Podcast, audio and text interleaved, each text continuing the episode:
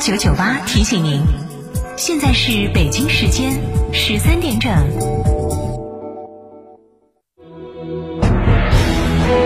成都的声音，FM 九九点八，成都电台新闻广播。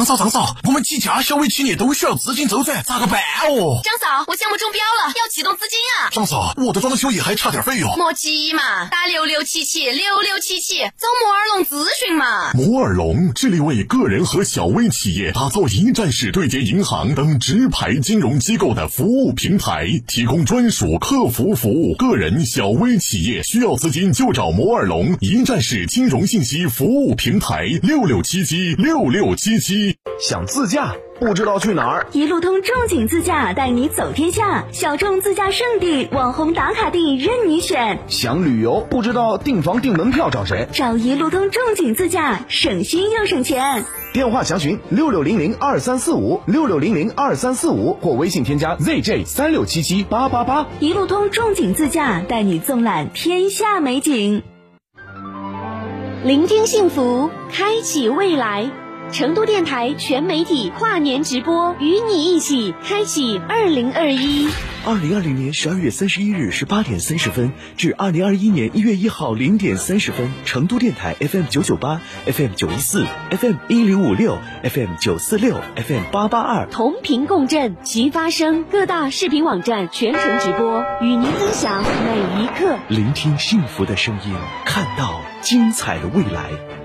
成都广播电台全媒体跨年直播，我们在一起。上汽大众年末聚会，买帕萨特享终身保养，朗逸三万一开回家，途观 L 月供低至一千零一十八，更有万元置换补贴好礼。六度蝉联七星级经销商，四川广博八五幺七六九六六。三好 SUV 吉利博越现金优惠一万八千元，三十六期零利息，至高贴息一万元，首任车主可享发动机核心零部件终身质保。详询机场路四川城市车辆吉利四 S 店零二八八五幺四六七七幺。新房墙面我选德国飞马，旧房翻新我选德国飞马。艺术涂料开启墙面装饰的定制时代，艺术涂料墙面定制就选德国飞马。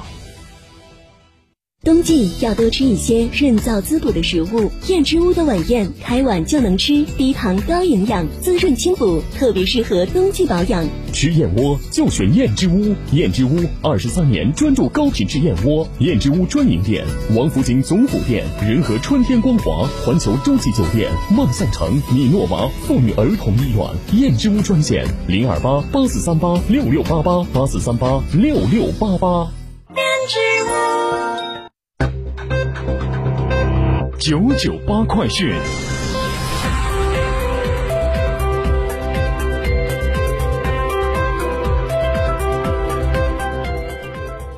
各位听众，大家好，欢迎收听九九八快讯，我是浩明，为您报告新闻。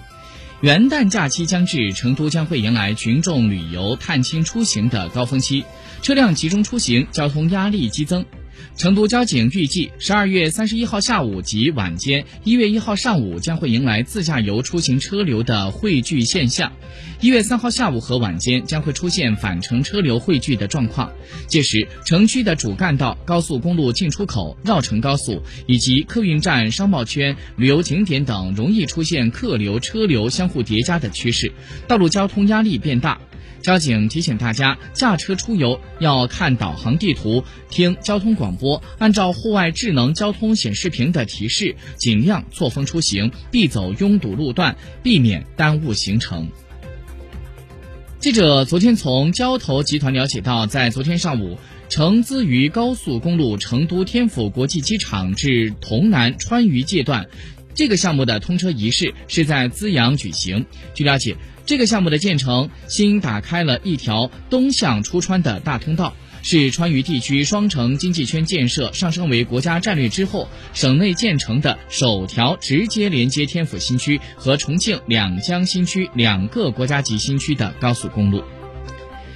昨天，记者从成都市住建局了解到，成自泸高速入城段道路即三环路前往中环路，以及成人快速三环立交节点，在十二月三十号建成通车。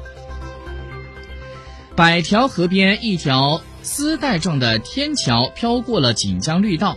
这个元旦节，都江堰市首座人行天桥芙蓉天桥正式对外开放。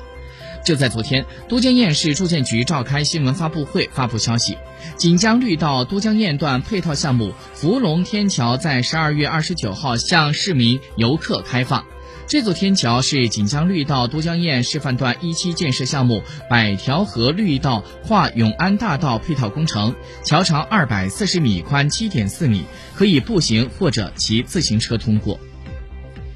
二零二零年的十二月三十号，中欧领导人共同宣布如期完成中欧投资协定谈判。就在昨天晚上，国家主席习近平在北京同德国总理默克尔、法国总统马克龙、欧洲理事会主席米歇尔、欧盟委员会主席冯德莱恩举行视频会晤。习近平强调，中欧投资协定展现了中方推进高水平对外开放的决心和信心，将为中欧相互投资提供更大的市场准入、更高水平的营商环境、更有力的制度保障、更光明的合作前景。